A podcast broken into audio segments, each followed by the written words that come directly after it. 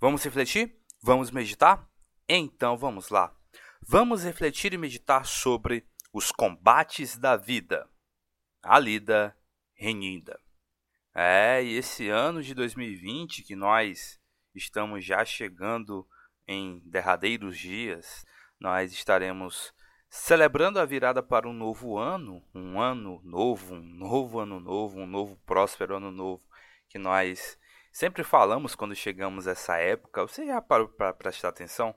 Todos os anos nós dizemos um Feliz Natal e um próspero ano novo. Mas para que de fato esse ano venha a ser próspero, nós venhamos ter êxito, lograr é, vitórias e chegar aos louros de acima de tudo, estarmos vivos com saúde e termos alcançado determinadas metas, não que de fato as pessoas, a mídia impõem, mas algo que realmente venha a ser pessoal, né? E quando a gente observa as metas de cada pessoa, as metas de cada indivíduo, seja talvez alguém que queira entrar para uma vida mais esportista, alguém deseja almejar coisas profissionais mais acima, é, é muito estupendo quando nós paramos para observar como as pessoas é, têm determinadas metas durante um ano, têm determinadas, determinados planejamentos e tais coisas, de certa forma, fazem com que nós,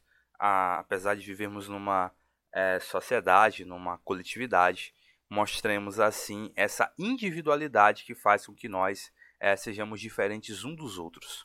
Mas essa diferença, logicamente, não é, dá margem para que nós venhamos tratar os outros com indiferenças, com preconceitos e outras coisas assim, mas sim, falando desse ponto, é, em relação a metas pessoais, a coisas que vai de cada ser, vai de cada indivíduo.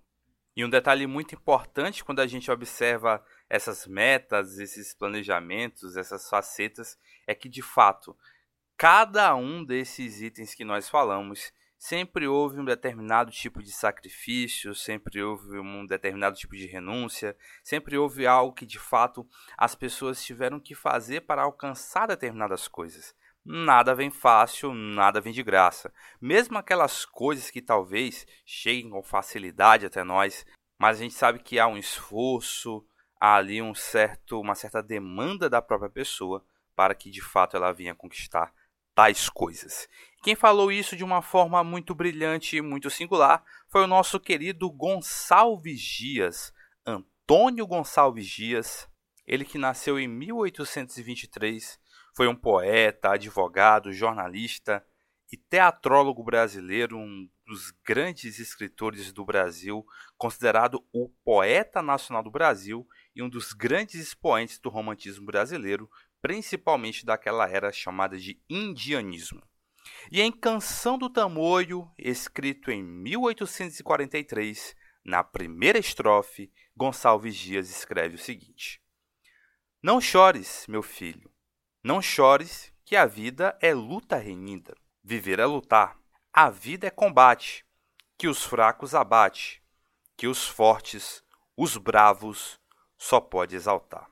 Não chores, meu filho, não chores que a vida é luta renhida. Viver é lutar. A vida é combate, que os fracos abate, que os fortes, os bravos, só pode exaltar.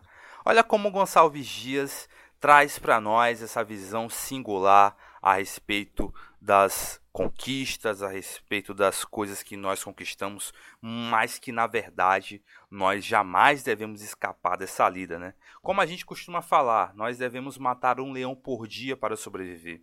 Esse leão por dia, na verdade, faz com que nós moldemos a nossa vida para que possamos alcançar aquelas metas que nós falamos no, no começo do ano. Ah, eu prometo isso, prometo aquilo, prometo aquilo outro.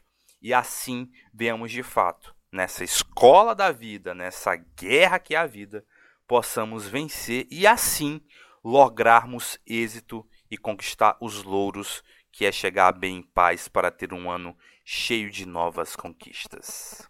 E assim, seguimos, sempre de olho nos combates da vida que são essenciais para o nosso amadurecimento, vivendo e aprendendo.